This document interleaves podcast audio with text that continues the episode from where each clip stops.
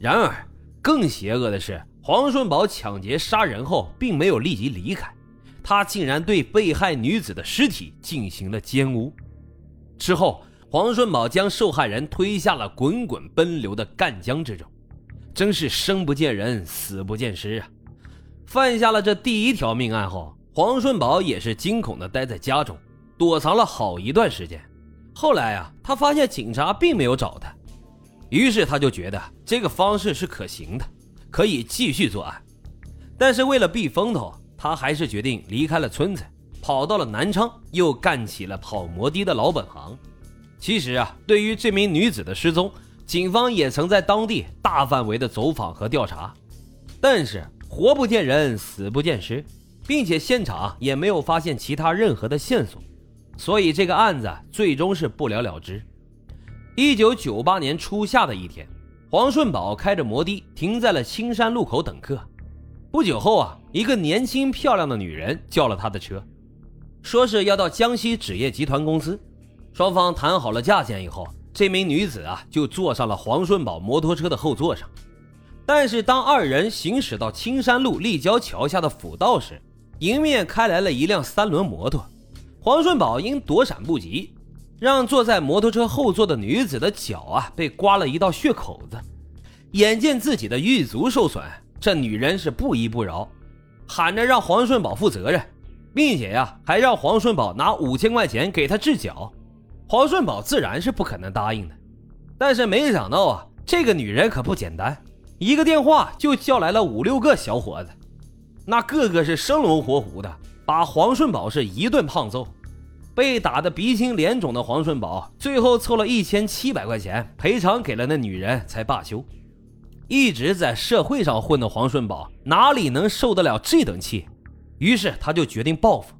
之后的日子里呀。黄顺宝每天都在青山路附近查找这名女子的踪迹，终于在等了二十多天后，一天的凌晨，开着摩托车的黄顺宝在咸阳湖附近发现了这个女人，他立即将摩托车停到了一边，远远的就暗中跟踪着她，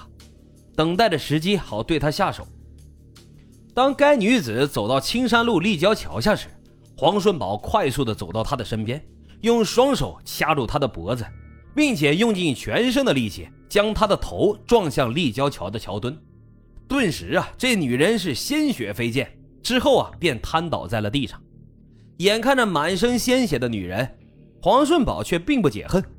他顺手又摸起了一块砖头，朝着她的头部又是一顿猛烈的砸击，直到这个女人的头部是血肉模糊。就这样，该女子被黄顺宝活活的给砸死了。随后，黄顺宝又将他拖至不远处的铁路边，随便捡了几个塑料袋以及一些树叶，将他给掩盖了起来。但是，当他准备转身离开时，刚走了没几步的黄顺宝还是觉得难解心头之恨，于是他又返回到女子的尸体旁，抓起了一把灰尘和垃圾，塞入了被害女子的下身，真是变态呀！之后啊，他又抢走了这名女人挎包内的现金一百多块钱。随后逃离了现场，这已经是黄顺宝第二次杀人了，而正是因为这次杀人，让他开始对女人产生了憎恨的心理，也让他的胆子是越来越大，成为了一个杀人如麻的变态杀人狂。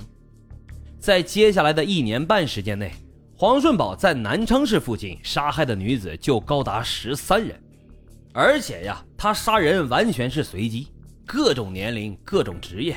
只要是有机会、有条件，他都会伸出他的魔爪。受害者中有十七岁的保姆，有哺乳期的母亲，有失足女，还有和他一样开摩的的司机。黄顺宝的杀人手段十分的凶残，每次都会对受害者进行侮辱，甚至对尸体进行强奸。这已然成为了一个在南昌谈之色变的变态杀人狂。每当是凌晨或者是深夜的时候，女人们都不敢单独出门。确实有工作需要的，一般也都会有男性亲属进行护送。而在此期间，警方对黄顺宝的追捕一直也没有停止。但是由于黄顺宝能够熟练的驾驶摩的，又不怕吃苦，还有很强的野外独立生存能力，并且啊，不管他逃到哪个城市，他都是在半路上坐长途汽车去，从来不坐火车，因为火车上经常会查票，还要查身份证什么的，非常容易被警方发现。所以他在上海、福建、杭州、赣州、广东等地流窜逃亡时，多次逃脱了警方的追捕。